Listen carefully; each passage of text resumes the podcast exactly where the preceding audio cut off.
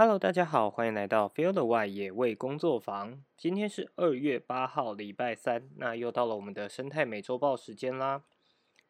这个礼拜呢，准备了八篇的新闻，想要跟大家做分享。那今天的标题下的也比较耸动一点啦，不过到最后就会听到，就是关于标题到底为什么会这么的耸动，那是不是真的有影响呢？好，首先第一则新闻呢是。和自然共同创造，环鼠携手丹麦邀设计界诺贝尔奖作品在台展出。全球面临气候及生态危机，如何为环境问题寻找解方，成为了当代设计领域的一个重要课题。那丹麦的非营利组织 The Index Project 主办的 Index 设计大奖，有设计界的诺贝尔奖之称，总奖金高达五十万欧元。是世界上奖金最高的设计奖。历届得奖入围的，除了特斯拉、乐高等知名品牌，更有不少从这个大奖中脱颖而出的新创团队。The Index Project 的教育总监呢，就表示，著名的海废清除计划——海洋吸尘器，就曾经在二零一五年的时候获得了 Index 设计奖。那这个海洋吸尘器的计划呢，透过洋流和栅栏。呃，漂浮的栅栏收集海废，目前已经展开到第三代的系统开发，正持续收集着太平洋的，就是垃圾。那并预计在二零四零年的时候，可以达到清理百分之九十的海洋塑胶垃圾。那另外还有另外呃，另外一个是塑胶奶昔计划，则是提供大众一套在家也能回收塑胶的方案。只要有废弃的 PLA 塑胶搅碎机、小烤箱、烘焙纸、镭射切割机、模具，就可以自己 DIY 将塑胶破碎熔制成新的产品。那他们的教育总监呢，也观察到近年来越来越多的设计师把自然当成了共同创造者，而不是只是资源而已。这样的策略呢，对于创造一个具再生能力的社会是格外的重要。例如，二零二一年获奖的呃 BioHM，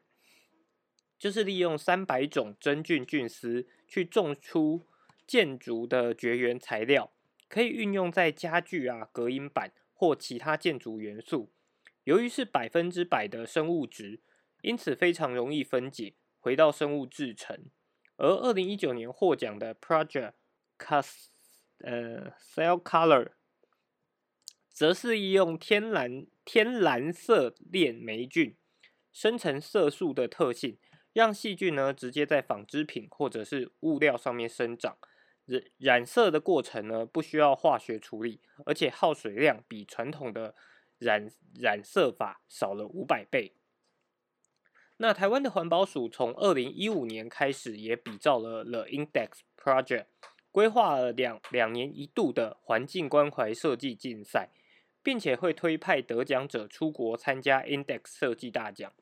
例如，二零一七年获得首奖的尿布变黄金，就是将脏尿布回收再利用产生的聚乙烯、聚丙烯、纸浆等再生材料。那另外，二零一九年获得首奖的 Vita 生态净水系统，则进一步为尿布清洗废水提出了解方，采用包覆技术将微生物转成固态的颗粒。并带出数种好菌来优化水质。那这个的设计者之一呢，就是中华工业产品设计学系的特聘教授。受访的时候表示，尿布再利用的技术在台湾已经十分成熟。像桃园的大园示范厂，每天大概大概就可以处理一吨的脏污或者 NG 尿布。那其他的新厂也预计会在今年开始启用。另外，像传统的科棚，就是种呃鹅啊的这个科棚啊，大多是使用保利龙作为浮具。那每次遇到台风，就会有大量的废弃科架或和保利龙来污染我们的海洋。因此，创作者为此呢，设计出了新型的养科浮具，也在二零一七年的时候，就是获得了环境关怀设计大奖的第二名。新型的浮具呢，用聚氨酯。材料做成了可以伸缩的风箱，当台风来的时候，就可以抬升，然后把这个棚架移到安呃港内去安置，再加上了远端智慧管理系统，就可以减少了耗损。那在呃第五届的环境关怀设计竞赛呢，已经在二零二二年的十一月截止征件。那前三名跟佳作也会在今年的四月二十一日公布，并且在全台湾巡回展览。今年参呃参赛的件数呢，也从第一届二零一四年的时候的五百一十三届呃三件，到就是今年是第五届嘛，总共有一千一百多件，也就是翻了一倍之多。那今年的三月三号将会选出前二十名，也会推荐参加二零二三年的 Index 设计大奖。好，那这个新闻呢，我觉得非常的酷，因为在我搜寻到这个新闻之前，其实我也不知道台湾原来还有这样子的设计大奖。那不过之前确实有听说过那个尿布变黄金的这个设计，不过就是我觉得像这样的资讯，其实蛮值得被大家就是在关注到的。尤其很多的设计，它可能就是呃是跟环境。有关，那也许它跟旧的，包含像刚刚讲的科架、科捧这些东西，是你如果不知道的情况下，你可能就会哎习惯用传统的方式，但传统的方式确实对于环境造成比较大的负担嘛。那所以我觉得，哎，大家如果有兴趣的话，可以持续关注。那也是在呃今年的三月三号的时候，就会选出了前二十名的作品。那前三名跟佳作会是在四月二十一号公布，那也希望大家诶可以到时候如果说知道他有在哪里巡回展览，也可以邀请朋友一起去欣赏这些就是设计师们的巧思。好，再来第二则新闻呢是掉下去就是死，三面光水菌成动物死亡陷阱，环保呃保育界呢欲加强生态友善的设计。农田旁的水泥画，三面垂直光滑的三面光水圳，虽然稳固了农民的灌溉用水，但同时其实也威胁到了野生动物的性命。因为水呃水泥沟渠垂直平滑的表面，让一些不会飞的动物，如果掉掉落下去之后，它就会爬不上来，只能在底层等待死亡。也因为缺乏了就是挖呃凹挖。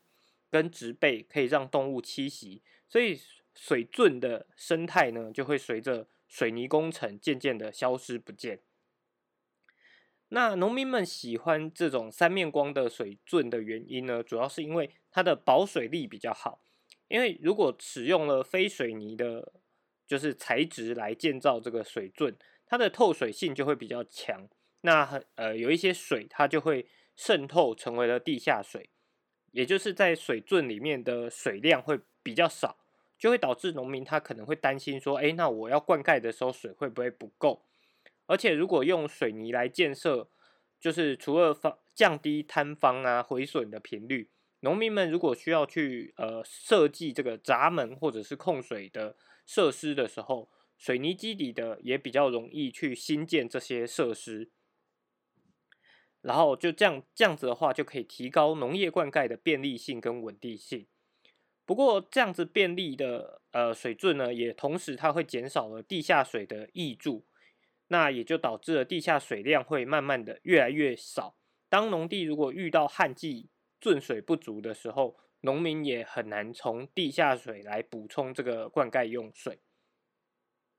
那如果采用非水泥基质的水圳，虽然水比较容易。就是渗透下去。不过，如果是用夯实的粘土层及就是跟其他就是比较致密的材质来建建设这个水圳的话，渗漏的情形呢，原则上不会影响到农民们要用的水，而且还能够就是当水量比较多的时候呢，它就还能够补充地下水。那加上这这样的材质，它在建设起来的时候，其实就不会像呃水泥这么的光滑。所以它在就是地表的制洪力啊，跟动物们如果要爬上来，其实是相对比较容易的。那以长远的角度来审视的话，这这样子的功法其实更呃更可以来稳定农业用水。而为什么会有这个新闻呢？主要就是农田生态系的价值在这几年越来越受到重视。如果在既有的水泥化水圳上面去，呃，多增加一些网绳啊，或者是阶梯，就可以增加野生动物不小心掉落的话逃脱的机会。那也可以，呃，就是适度的以砾石植被来维持水圳生态，让一些植物跟小动物可以躲在这个水圳里面。那所以因此，保育团体呢也呼吁农田水利署。在新建或者修缮水圳的时候，可以增加这样子友善生态的设计。那农呃农田水利署呢，则表示会将这个意见纳入考量，并且欢迎民众就是提供改善水圳的设计跟意见。好，这个新闻其实呃，算之前就我自己个人就有蛮关注到了，其实像在。呃，我们所谓的浅山地区，就是跟人类生活比较交界的地方啊。呃，野生动物它要生存，其实会遇到非常多的困难，因为我们人类就是会希望过比较便利的生活，所以呢，我们就会有很多的设施是对于人类来讲是相对便利的。譬如说，像是马路啊，我们可能就会希望马路它周围最好是干干净净的，不要不要有啊，不要有植物，不要有草。那但是这样子的环境就可能会导致动物们，它要，比如说我们建越多的马路，对于人类社会来讲是越方便，可是对于动物来讲，它能够住的栖地就会被我们所切割开来。那在过去可能大家比较没有那么注意到说，哎，其实除了我们之外，还有很多在这个地方生活的动物们。那现在大家慢慢的，哎，环境意识越来越提高，所以我们也希望可以去回过头来检讨这些当初可能设计上考量没有那么周全的设施，那用一些相对比较友善的方式来改善，让我们跟环境可以共荣共存。好，第三则新闻呢是玉山国家公园推动登山粮食计划，减少山林环境的负担。开春后从事登山活动的民众越来越多，玉山国家公园近来推动高能量、轻量化、低厨余的登山粮食计划，减少自身及山林环境的负担外，也持续精进改善排于山中的统一供餐，以减少厨余及厨余全面运下山。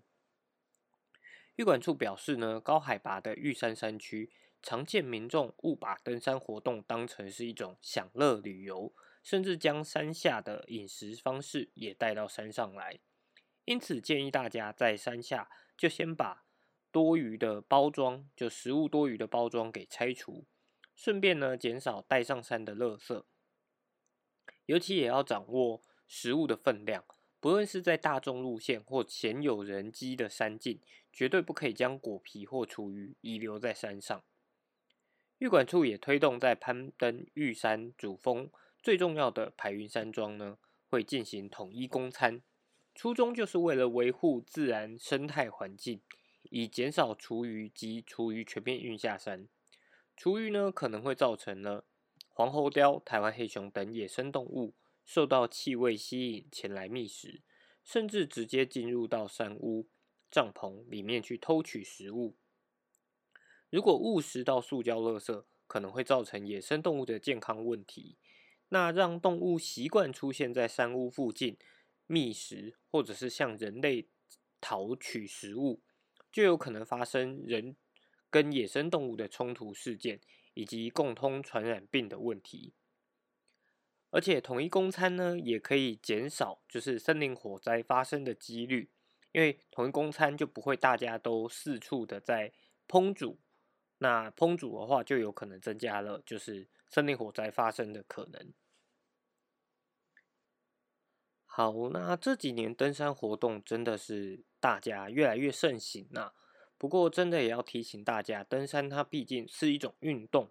那也是一种享受自然的过程。可是，不要把这种享受自然的过程呢，当成是一种休，就是太过于休闲，它还是有一定的风险跟要求存在。所以呢，也希望大家上山的时候是让自己做好准备，再来上山欣赏自然生态，而不是希望把一切的便利带上山。那统一公餐的部分虽然有蛮多方的论点的啦，有些人认为排云山庄的公餐其实并不好吃又贵，但是确实在厨余管理上，我相信这样子做是能够达到更好的效益的，所以也希望大家在登山之前做好功课，那也做好就是各自的准备，再好好的亲近自然，享受自然。好，再来下一则新闻呢，是呃，算是比较偏向旅游的新消息吧。巨木黑熊生态丰富，拉拉山将转转型为国家森林游乐区。延役了七年呢，林务局将在今年的第二季宣布，把拉拉山设置为拉拉山国家森林游乐区。那林务局目前在全国设置了十八处的国家森林游乐区。因为拉拉山它当地的生态相当的丰富，有巨木群，就是包含里面包含了珍贵的红块扁柏，那同时也有保育类的野生动物，像台湾黑熊、台湾野山羊、石蟹獴、黄喉貂，以及两栖类的观雾山椒鱼等动物。那转型成为国家公园，呃，国家森林游乐区之后呢，也将会设置游客服务中心，提供咨询等服务。并且已经完成了在地的部落社区培力，那也就是透过这样的培力，让当地人可以更就是积极的参与生态保育，那也可以让游客更加的深入了解拉拉山。那拉拉山国家森林游乐区呢，整个园区会有八十一点五九公顷，海拔从一千四百公尺到一千九百公尺，是位处于雾林带。四季都有机会在午后看到宛如就是宛如仙境的美景。游客可以走访三公里长的木栈道，欣赏高耸入天的二十三颗红块及一颗扁柏。那因为岔天山自然保留区也在这个范围内，游客如果经过申请呢，还可以走访福巴月林古道。那新竹呃新竹林管处的处长夏荣生表示说。这个古道呢，整个穿越了园区，从桃园市的复兴区巴林到新北市的乌来福乌来区福山，这两处就是是泰雅族人早期生活的地方。古道是他们通婚啊、迁徙必走的路径，全长有十七公里。那所以，如果游客有去呃参观拉拉山的话，也可以考虑就是提前去申请，就可以去体验这样子的一个古道。那关于呃刚刚讲到的部落培力呢，林务局已经进行了两年多的呃培力训练，串联了附近的，就是旅宿来进行所谓的环保旅宿，并且建制了交通导览的功能，强化人为管理。目前已经有八到十名的生态导览员可以上线。那当地的高中呢，也让学生们就是进入了实境的导览培训。未来毕业就可以投入这样子的培训工作。好，那这个算是一个呃比较偏向旅游资讯的啦，也就是在今年我们可能台湾就会再多一个国家森林游乐区。那拉拉山其实大家最最熟悉的应该就是拉拉山的水蜜桃啊，以及一些农产品嘛。那当然因为它的环境相当的不错，所以才会。让林务局愿意再把它设置为国家森林游乐区，那也希望大家去的时候，我就哎不会像以前经过拉拉山，可能就想说啊买个水果，买个高山高丽菜，然后就离开了这样子的地方。那未来有了游客服务中心以及一些就是生态导览员的培训之后，就可以更加在那边花更多的时间，然后来更来认识我们的环境跟生态。好，再来下一则新闻是海大的海龟救山救伤计划喊卡，海洋生态暨保育研究室新函的曝了曝光了三个原因。国立台国立台湾海洋大学的海洋生态暨保育研究室长期进行了海龟救伤计划，但是在一月三十号的下午，突然在脸书公告说，今年起不会再。接这个海龟救伤计划，那如果民众跟就是这个呃海龟研究室通报的话，研究室也会协助转介到其他的单位。那海大的主任秘书呢表示说，海龟研究室长期都是呃海洋保育署支援经费，这项工作其实主要都就是呃保育公益性的工作，对于老师和学生来说没有什么利益，都是付出。但去年却遭到了一些质疑的声让，让研究室人员心里受到打击。学校们，呃，就是海洋大学呢，也将会去了解他们的需求，再讨论。那海大海龟研究室的负责人指出，今年起不会再承接海龟的救伤计划，主要有三个原因。第一点是计计划经费的连续性问题。去年海保署将海龟救伤的经费。由补助改成了标案，所以呢，标案就会等于是你要等到标案通过，那可能会在四月的时候才能才会通过。这样子来讲的话，从一到四月的这个经费一百可可能需要花费一百多万元，都要由实验室来先行负担。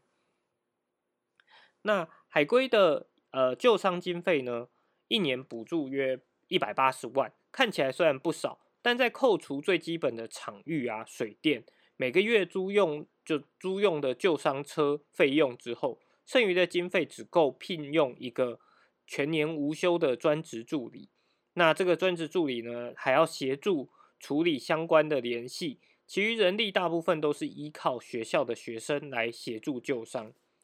那因为海龟研究室它属于教育单位。所以没有办法进行进行盈利的行为来取得经费的支援，只能够透过民间的支持获得一些善款的帮助。去年呢，也有获得地方政府的，就是部分地方政府的支援，那以及凭借着就是实验室对于海龟的热爱及对生命的重视在苦撑。但是工作人员无偿的付出还被当成是理所当然，甚至被认为是不专业的行为。像是在去年有一只格龟，就是也是海龟，长得有点像呃橄榄球的形的的的海龟，对，那它已经明显是就是救不活的状态了。所有的志工在春节呢没有回家过年，陪着格龟在安静的环境下走完生命，但是却被网络民众质疑说害死了格龟，给社会大众观感不佳，而且还奠定了许多新的规则。就导致了所谓的门外汉在领导门内汉的状况发生，因此海大海龟研究室在未来不会再接这个海龟救伤计划，那会专心的做海龟的研究，持续专业性的调查，留下专业的学术资料，以研讨维护海龟的保育行动。好，这则新闻呢，我觉得很重要的一个点就是，呃，门外汉。领导门内汉这个问题，因为其实野生动物保育在它是一个算是蛮专业的领域，可是大部分的人会觉得，哎，保护动物就是我只要有一颗呃爱心，我只要爱护够爱护动物，我就是所有动物都不能让它呃就是死掉啊，或者发生任何问题，但是以就是整个生态系的维持跟保护的话，其实它要占的视角会更大。那有时候你必须是，甚至有一些你要去计算你投入的这些经呃，不管是经费跟精力，是不是投注在另外一只海龟，相对来讲它救活的呃机会会比较高。这就有一点像是急诊室同时只有一位医生，但同时有两位病人的时候。那你应该要去相信医师的判断，他认为哪一个病患是相对比较有机会去救活的。可是，在大家对于哦野生动物是一门专业知识没那么了解的情况下，大家就会认为说，哎，你这个不就这样子做就好了吗？那舆论舆论压力比较大的时候，相对来讲，政府单位它可能就会呃跟着舆论走。反而导致了真正有专业技能的单位，它难以执行。所以也希望大家就是可以对于呃专业单位，就是给予更大的信心。那当然也可以去透过，就是也是可以有质疑的声浪，可是是应该在一个呃有做做功课，那提出正确的质疑，而不是而不是站在一个相对来讲比较呃民粹，或者是单纯只是我我觉得我觉得怎么样就就呃，我觉得所有的动物都不能够受伤，不能够不能够死亡。当然，但那在最完美的状态是这样，可是实际上在呃野生动物保育上面遇到的困难真的非常的多，包含前面新闻里面有提到，它的经费其实非常的少，那剩余的经费只够聘用一位。而且这一位还必须是全年无休，随时，而且像这种救救援，都是几乎随扣要随到，你基本上你很难去休假的。所以这在做生态保育的人，大部分都是秉持着一个热情，对于环境呃的热忱在做的。那当这样子的质疑声让变多，其实都是在消耗消磨这些人对环境的热情，到最后就是像。很多可能就读相关的人，他最后都选择了离开了这个产业。好，再来下一则新闻呢，是上百尾的锦鲤显成为孤儿。台中市的市议员牵线放养到大雅的十四张郡。台中七期呢，有一家餐厅因为地主收回土地而歇业。景观池里面呢有上百尾的锦鲤无处照养，那台中市议员就牵线协调，在二月三号的上午就呃去去餐厅把这些锦鲤运回，那送到了十四张圳的四块厝沟水岸公园去放养，让园区的生态池更添生气。好，这则新闻其实非常的 小，那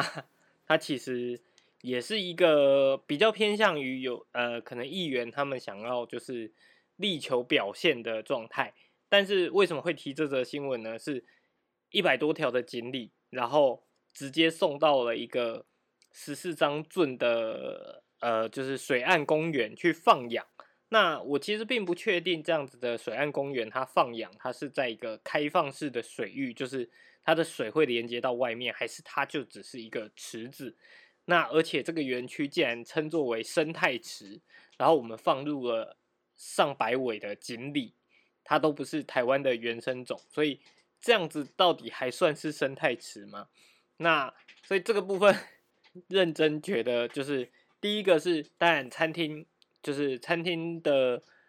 业者在最一开始要用这样子景观池，然后用了上百条的锦鲤，就应该要先做好预期，说，哎，那之后这些锦鲤它应该要如何处理，而不是当做一个生财工具。那时间到了，他生意没办法做，然后就好像要弃养似的，还需要市议员来协助帮忙。那市议员同时也应该要。有一点生态概念，知道说锦鲤其实并不属于，并并不是台湾的原生动物。那这样子的，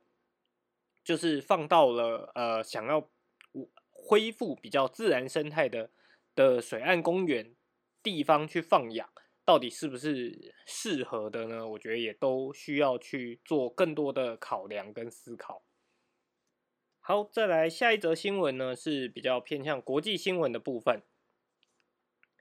舰上含大量有害石棉，巴西海军仍计划集成圣保罗号航舰。巴西的呃，巴西退役的航空母舰圣保罗号，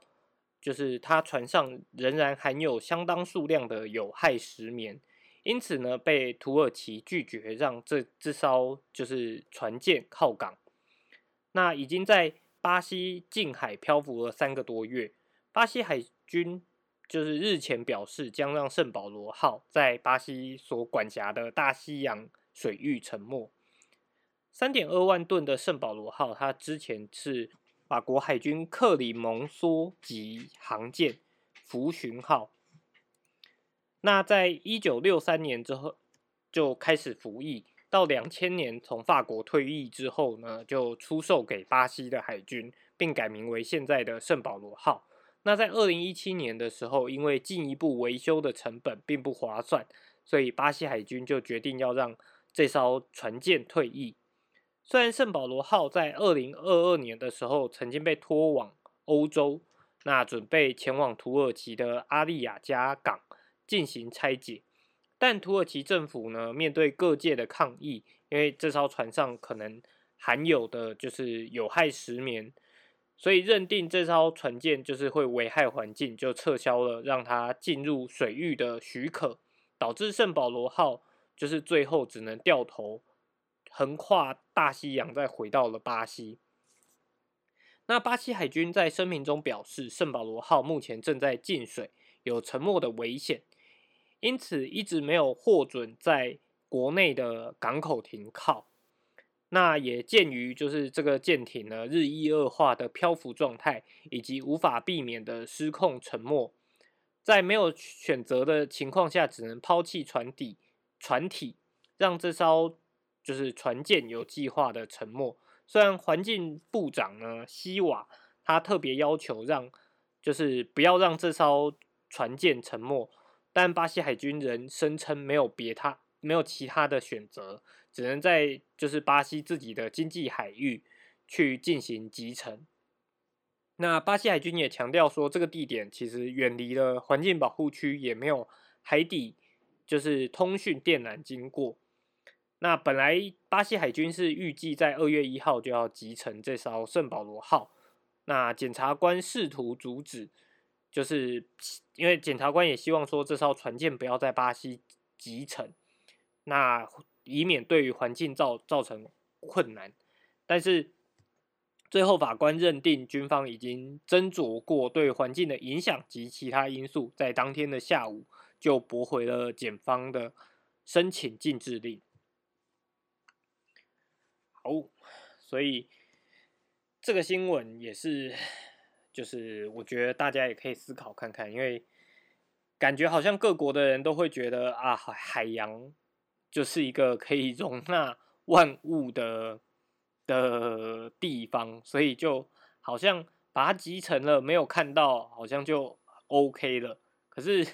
其实这些事，就是虽然说土耳其他们不愿意接纳，可是在巴西，他们难道没有办法自己把就是这个船舰给拖上岸吗？虽然。可能我也不是当事人呐，所以我也没有办法那么了解巴西那边实际的情况。可是将这样子的船舰集成到海底，